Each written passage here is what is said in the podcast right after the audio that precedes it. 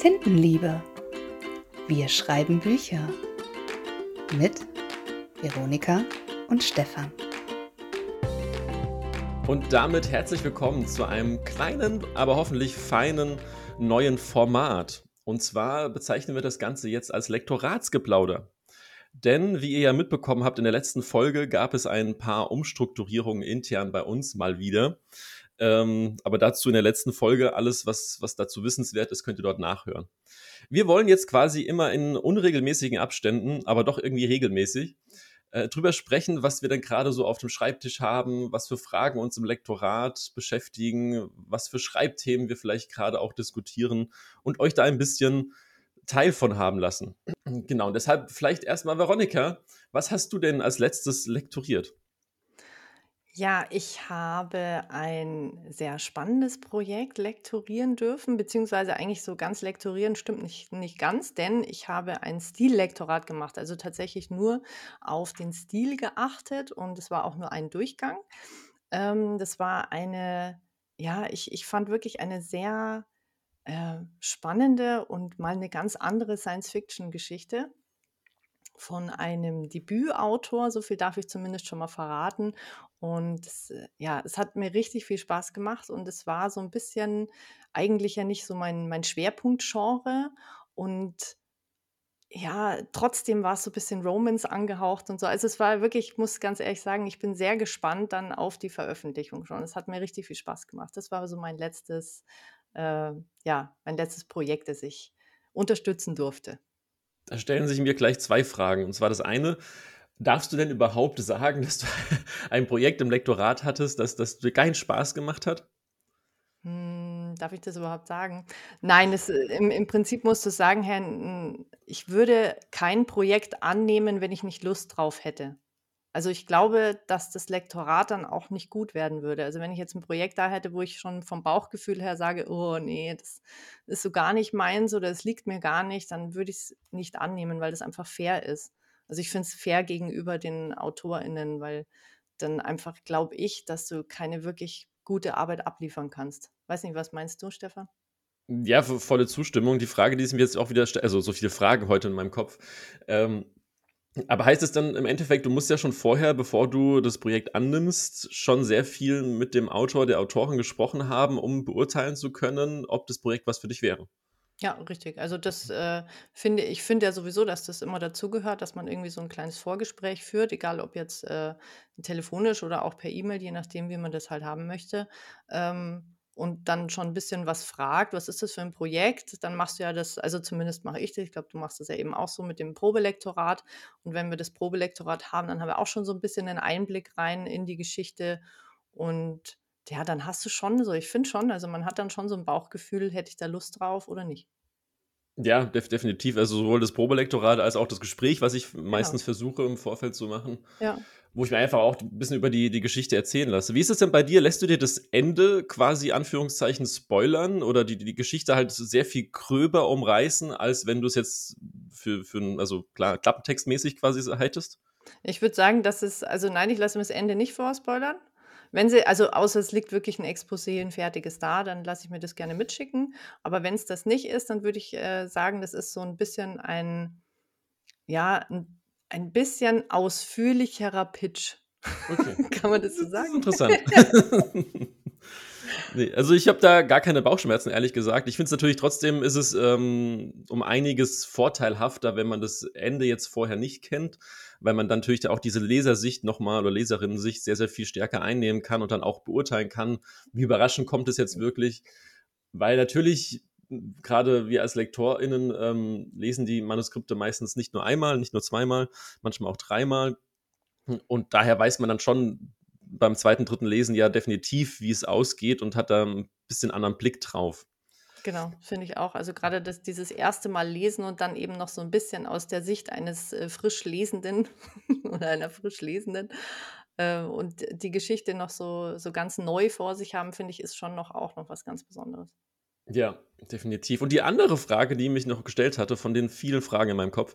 Ähm, du hast ja gesagt, dass das Science Fiction ist ja eher mein Metier und bei dir eher weniger. Aber du hast ja auch genauso erwähnt, dass du ja nur Anführungszeichen ein Stillektorat gemacht hast. Heißt es aber, dass das Genre für das Stillektorat vielleicht auch gar nicht so arg wichtig ist?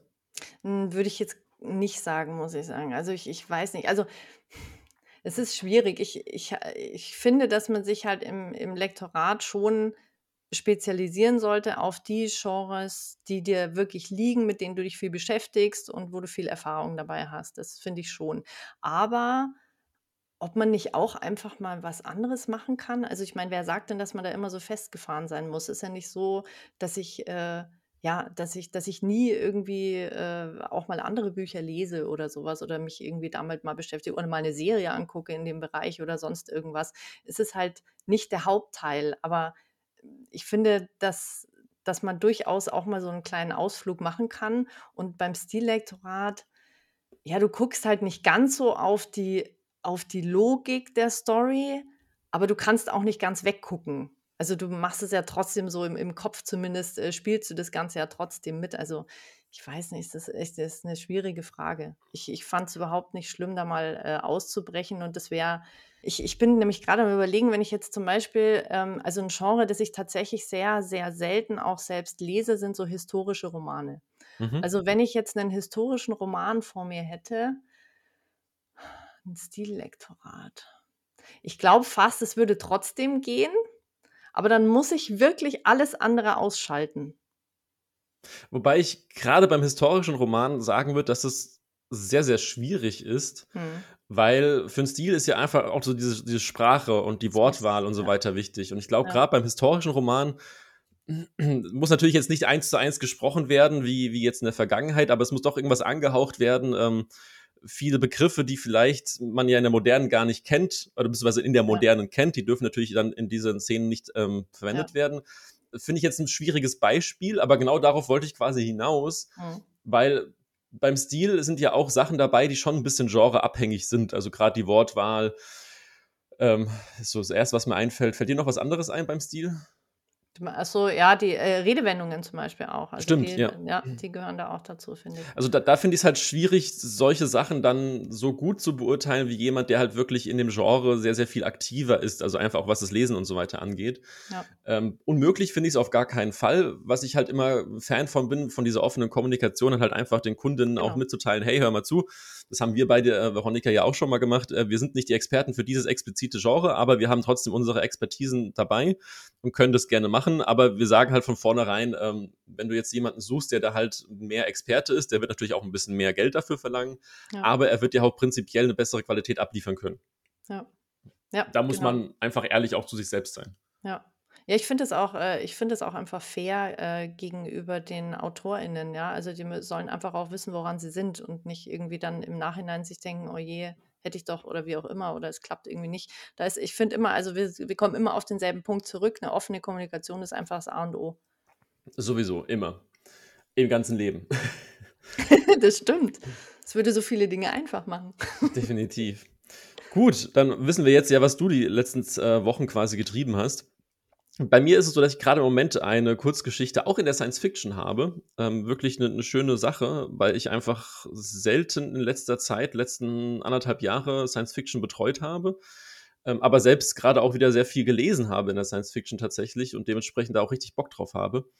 Ähm, genau, und das ist also eine Kurzgeschichte, 30 Normseiten, ist jetzt nicht das, das Riesen-Act. Ähm, das heißt, wird in ein, zwei Tagen eigentlich fertig sein. Und dann liegt aber schon das nächste Manuskript, ein, ein 300, 400 Normseiten langer Fantasy-Roman. Hm. Also auch mal wieder was Schönes, den ich dann durchlektorieren darf. Das wird auch so ein bisschen länger Zeit in Anspruch nehmen. Wie gesagt, wir sind ja auf dieses Format jetzt auch hier ein bisschen zurückgeschwungen, weil wir einfach nicht so viel Zeit gerade haben und dann muss man ein Genau. bisschen die Prioritäten setzen. Und das bin ich aber ganz froh drum, weil die Kundin auch einfach sehr verständnisvoll ist und auch sagt, hey, ich will dann und dann veröffentlichen. Das heißt jetzt aber nicht, dass du jetzt innerhalb der nächsten zwei Monate das direkt super fertig machen musst, sondern wir können gucken, wie, wie viel Zeit ich halt einfach habe. Ähm, sind auch vom, vom Ablauf ein bisschen ähm, flexibler. Das heißt, wir machen einfach jetzt auch nur einen Durchgang erstmal ähm, Richtung Inhalt und schauen dann einfach später, wie, wie der Bedarf ist, ob jemand anders mit einspringen kann, wie, wie es von Zeit einfach her klappt, damit dann am Ende wirklich das Wichtigste da ist, dass das Produkt, also in dem Falle das Buch, die Geschichte halt einfach Ja. Das, das Bestmögliche ist. Äh, genau, und das finde ich halt auch einfach schön, dass man da so flexibel arbeiten kann. Ja, das das finde ich auch. Ich habe mal 'ne eine Frage, weil mir das vorhin nämlich gerade, weil du das so schön gesagt hast. Jetzt hast du ja erst praktisch eine Kurzgeschichte, äh, ähm, gehabt und dann wieder so ein äh, ja, 'n wirklich, ja, gut vollgepackten Roman, sage ich jetzt mal. Mhm. Was ist dir denn lieber? Oder gibt's kannst du da überhaupt unterscheiden oder was was findest du denn gut an Kurzgeschichte oder Roman oder hast du da überhaupt irgendwelche Vorlieben oder Also, prinzipiell gar keine Vorlieben. Das Schöne natürlich an der Kurzgeschichte ist, dass es halt einfach kurz ist, dass es schnell zu bearbeiten geht.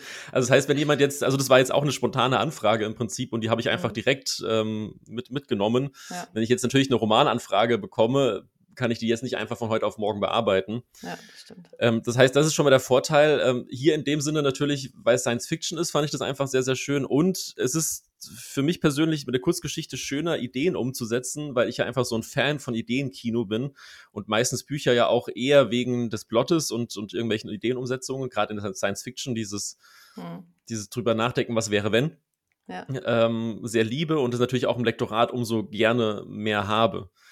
Ähm, prinzipiell ist natürlich aber trotzdem vom, vom Arbeitsintensität, sag ich mal, ist ein Roman halt einfach ein bisschen geschickter, weil man halt einfach sich direkt eingearbeitet hat. Bei einer Kurzgeschichte kommt man immer wieder, sobald es halt zu Ende ist, wieder raus. Bei der nächsten Kurzgeschichte wieder komplett reindenken.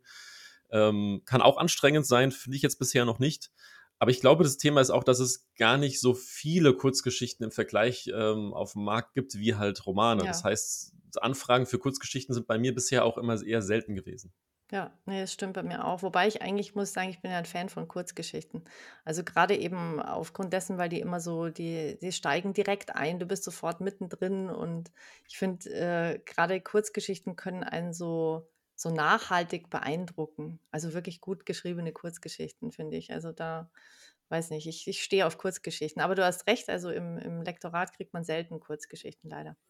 Apropos Kurzgeschichten, daran merkt ihr jetzt, dass wir das alles wirklich spontan machen. Wir haben jetzt nichts mehr geskriptet irgendwie oder so hier gerade in der Folge. Ähm, es erinnert mich gerade daran, Veronika, dass wir auch noch eine Anthologie offen haben, die wir gemeinsam lesen möchten. Da können wir dann auch gerne mal drüber Stimmt, sprechen, wenn wir das gemacht stimmt, haben. ja, ja, ja, stimmt. Genau. Das können wir machen, ja, das ist gut. Das war tatsächlich dann im Genre Horror, glaube ich, wenn ich nicht ganz irre. Ja, genau. Also das Äh, wird auch das mal sehr, sehr spannend. genau. Ja, da bin ich, ja, da bin ich auch sehr gespannt. Oh ja, da freue ich mich. Stimmt. Ja, mein, äh, Apropos, mein, mein Stapel ungelesener Bücher wächst und wächst und da verliert man dann ist, irgendwann den Überblick. Das ist es ist Wahnsinn, das geht mir nicht anders tatsächlich. Naja, vor allem, ich, tatsächlich komme ich momentan auch gar nicht so arg viel zum Lesen, muss ich zugeben. Wie gesagt, das Lektorat ist jetzt noch so nebenher das, das meiste, was ich lese, einfach weil so viel um die Ohren äh, im Alltag ist. Aber apropos Lesen. Ähm, lesen, und zwar gibt es ja immer wieder die Diskussionen, sollte man, wenn man schreibt, auf jeden Fall auch lesen, viel lesen. Wo wir, glaube ich, beide derselben Meinung sind, dass das definitiv vorteilhaft ist und auch gemacht werden sollte. ja, Aus diversen Gründen, sei es den Markt ähm, analysieren, auf dem Laufenden bleiben, sich auch damit ein bisschen ähm, zu schauen, wie andere schreiben, um selbst davon was genau. zu lernen zu können, auch nicht zu Ja. kopieren unbedingt, aber halt seine eigene Note mit aufzudrücken. Aber was mich jetzt noch interessieren würde, ist, Veronika, würdest du denn sagen, dass ein Lektor, eine Lektorin auch unbedingt schreiben sollte, um ihren Job quasi besser zu machen? Ich finde die, find die Frage tatsächlich sehr, gar nicht so einfach zu beantworten. Ich, ich würde sagen, es ist eine Mischung. Also ich finde, es ist eine Mischung. Ich finde nicht, dass es, eine, dass es Pflicht ist, dass jetzt irgendwie LektorInnen zwingend auch selbst schreiben müssen. Ähm, es tun aber viele. Also tatsächlich, wenn du dich mal so umschaust oder so, es gibt sehr viele LektorInnen, die auch selbst äh, schreiben und sogar auch veröffentlichen. Ähm, also gehöre ich ja auch dazu. Aber es ist, ich finde nicht, dass es ein Zwang ist. Also ja, ein, ein, ein- eine Lektorin oder ein Lektor ähm, beschäftigt sich viel mit dem Text und mit, den, äh, ja, mit dem Handwerk des Schreibens, sage ich jetzt mal. Also sind ja vertraut damit. Das heißt, eigentlich müsste man ja meinen, das geht ihnen leicht von der Hand. Jetzt ist es aber so, finde ich, dass das Schreiben an sich ja auch nochmal ein wahnsinnig äh, kreativer Prozess ist, ähm, der doch sich schon nochmal unterscheidet von dem Lektorieren und dem Überarbeiten in Anführungsstrichen. Ich sage das jetzt mal so ein bisschen, bisschen lapidar, ja. Ähm, und deswegen finde ich, also ein Lektor, Lektorin beschäftigt sich mit dem fertigen Text. Das ist so ein bisschen mehr analytisch, finde ich. Also diese Aufgabe einfach, ja.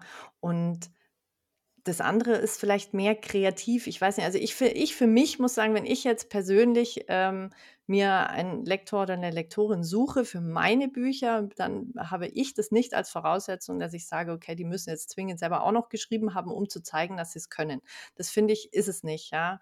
Ähm, und das ist, ja, es, es steht bei mir nicht im Vordergrund. Ich würde sagen, es ist eine Mischung. Ich glaube tatsächlich, dass also eigentlich jeder äh, gute Lektor, jede gute Lektorin auch einen Text gut schreiben kann, was auch immer für einen Text und je nachdem nach Vorliebe und Geschmack und Genre und was auch immer. Aber ich glaube, sie können es.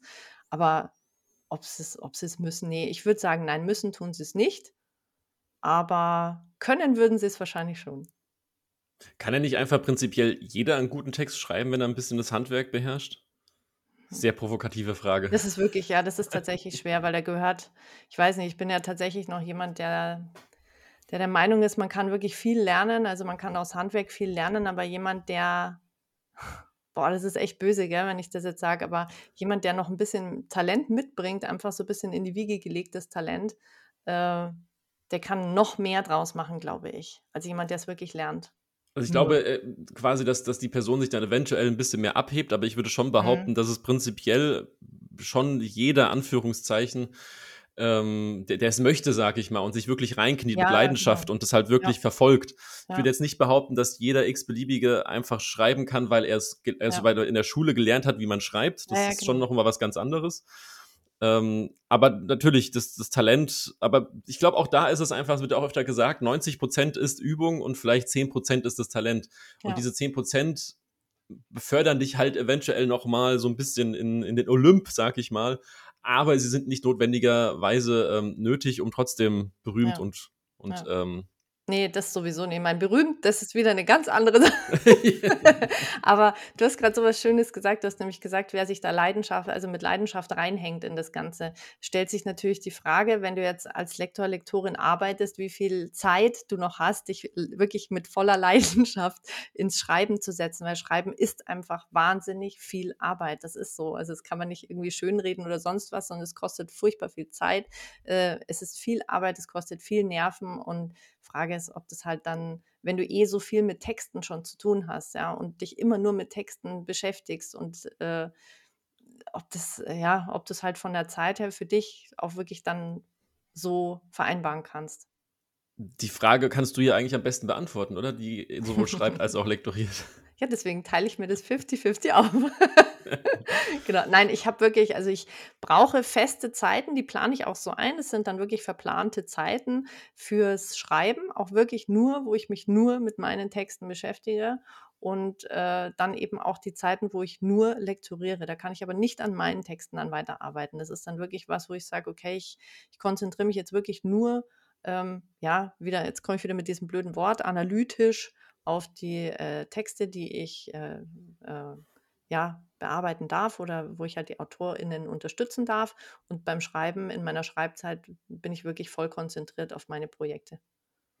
Was ich noch interessant finde zu, zu, der Sache einfach, also die Ausgangsfrage, muss man als Lektor, Lektorin auch schreiben, ähm, sind für mich so zweierlei Sachen, oder also ein, ein Knackpunkt, sage ich mal vor allem dabei. Also ein, einerseits haben wir hier tatsächlich gerade das Beispiel, dass ich ja selbst sehr, sehr, sehr wenig als auch nichts Veröffentlichungsreifes geschrieben habe bisher. Also ich habe schon tatsächlich geschrieben, aber die längsten Geschichten waren 30, 40.000 Wörter und dann halt ein paar Kurzgeschichten ähm, wo ich halt einfach selbst von mir sage, die sind definitiv nicht in einem veröffentlichungsreifen ähm, Zustand. Also würde ich schon sagen, dass ich selbst jetzt nicht wirklich viel schreibe, aber wie du schon sagst, ich könnte es definitiv und auch die ja. Schnipsel, die ich immer mal wieder teile, werden zumindest positiv gewertet, wobei man da immer ein bisschen vorsichtig sein muss, wer das gerade liest und ob das einfach nur sagt, weil er mich mag oder nicht.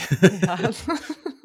also daher Familie ist ein zweischneidiges Schwert, aber da können wir, glaube ich, auch nochmal eine, eine extra Frage draus machen. Mhm. Ähm, aber was für mich halt das Wichtige da ist, weil du hast ja gesagt, prinzipiell arbeitest du als Lektorin, als Lektor ja am fertigen Text. Das stimmt erstmal. Aber prinzipiell kannst du ja auch schon vorher einen, einen Lektor, eine Lektorin beauftragen, ein, eine Plotanalyse zu machen, ein Coaching, Schreibbegleitung, also so ein bisschen im Prozess quasi schon mit reinzugehen. Und ich finde, da ist es schon vorteilhaft, wenn man selbst das weiß, wie es ist zu schreiben, weil man muss es ja in einer Art und Weise schon nachvollziehen können, wie das emotional auch, sage ich mal, abläuft weil es ist ja einfach wirklich, auch wenn dieser Spruch so, so abgenutzt ist, sage ich mal, das ist das kleine Baby von einem persönlich, mhm. was man ja auch nicht gerne ja. aus der Hand gibt und auch genauso schwierig ist ähm, zu bearbeiten, zu überarbeiten, zu verändern, rumzuwerkeln quasi. Ähm, und da finde ich es halt schon vorteilhaft, wenn man selbst auch schreibt oder geschrieben hat und es so ein bisschen nachvollziehen kann. Wobei andererseits natürlich sollte man als Lektor, Lektorin schon diese gewisse Empathie mitbringen, die ja dann einfach auch das dann wieder voraussetzt, das nachzuvollziehen zu können. Ja, das stimmt. Ich, ähm, ich finde auch, also weil du das gerade so angesprochen hast mit dem, ähm, dass man eine Schreibbegleitung und so oder Coaching oder im Vorfeld schon oder so. Ich finde schon, dass also äh, LektorInnen, die das anbieten, ähm, wäre, finde ich schon von Vorteil, wenn sie selber auch schreiben. Eben aus dem Grund, weil du gesagt hast, man kann sich besser einfühlen, man weiß, wie das alles abläuft, man weiß, was emotional daran hängt an so einem Buch, also dass man das schreibt.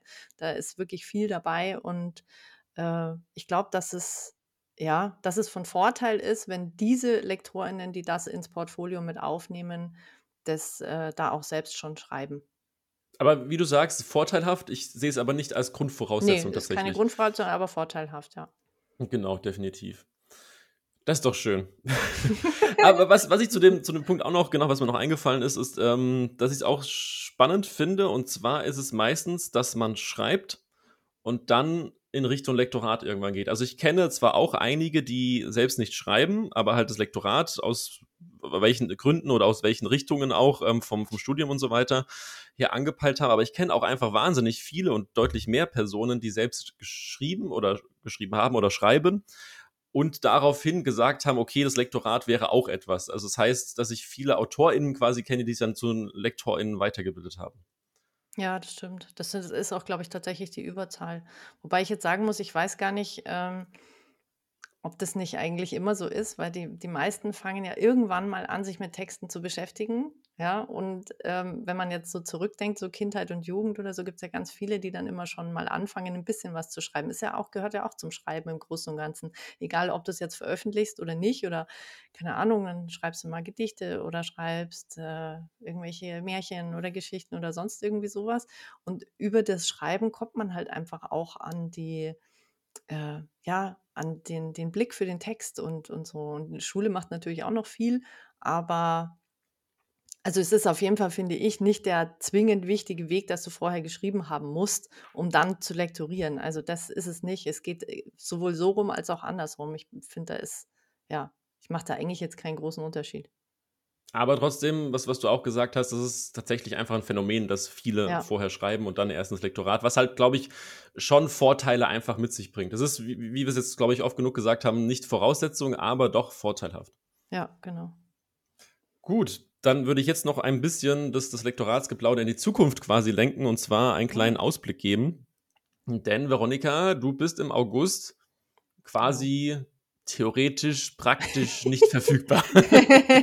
genau, theoretisch, praktisch äh, ist im August, also ich meine, abgesehen von meinem Urlaub halt, ist äh, in meinem, äh, im August habe ich mir noch ein bisschen freigehalten, eben wieder für meine Projekte, also für mein äh, ja, mein nächstes Romanprojekt, da muss noch ein bisschen was gemacht werden und noch eine Kurzgeschichte und so. Also ja, für meine Projekte habe ich mal jetzt gesagt, nehme ich mir mal den August so ein bisschen frei und schaufel da mal, bevor es dann im September weitergeht. Dann auch schon mit meinem nächsten Lektoratsprojekt, das ich betreuen darf. Da bin ich auch so sehr gespannt aus dem Genre Horror diesmal.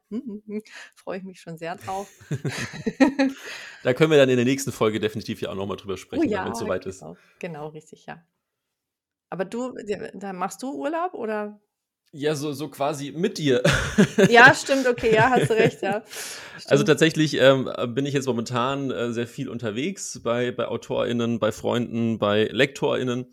Ähm, das heißt, ich werde im August tatsächlich die Veronika besuchen. Wir haben da auch einiges vor, was mhm. auch, ähm, werden wahrscheinlich auch ein bisschen über das Lektorat quatschen, werden aber auch einfach so ein bisschen über die Fantastik quatschen. Äh, genau, ich werde mal versuchen, ein bisschen abzuschalten. weil es einfach sehr viel Stress momentan ist, aber mal gucken. Ansonsten, ja, wie gesagt, ich habe jetzt das, die Kurzgeschichte, das, das lange ähm, Romanprojekt. Und ich werde im August tatsächlich auch noch die ein oder andere Folge hier äh, veröffentlichen. Dann leider Gottes ohne Veronika, aber ja. mit dem ein oder anderen Gast. Und da kann ich schon mal ein bisschen teasern, dass ich ähm, demnächst eine Aufnahme habe da werden wir über das Schreiben, über das Lektorieren und über das Podcasten sprechen. und werden mal so ein bisschen versuchen, Parallelen zu ziehen und zu überlegen, was das eine mit dem anderen zu tun hat, beziehungsweise was uns das eine nutzt, wenn wir das andere ausüben. Das wird, glaube ich, auch sehr, sehr spannend. Oh, da freue ich mich schon. Also ich freue mich echt. Also ja, ich meine, klar, schade, dass ich nicht dabei bin. Ich wollte gerade sagen. Aber ich freue mich auch einfach mal zuzuhören. Das ist auch sehr schön. Ja, definitiv. Also darf sich drauf freuen und ich mich auch sehr, sehr. Gut. In dem Sinne wären wir heute für das Lektoratsgeplauder schon am Ende.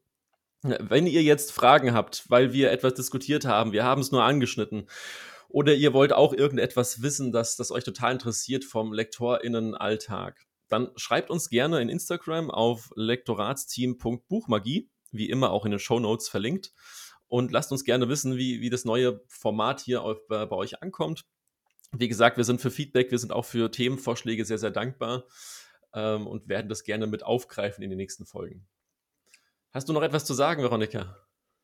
Tja, eigentlich kann ich jetzt nur noch allen äh, ja, von mir aus, weil ich ja in Urlaub gehe und so, einen schönen Sommer wünschen noch. Und äh, ja, wir sehen uns oder hören uns in alter Frische dann wieder.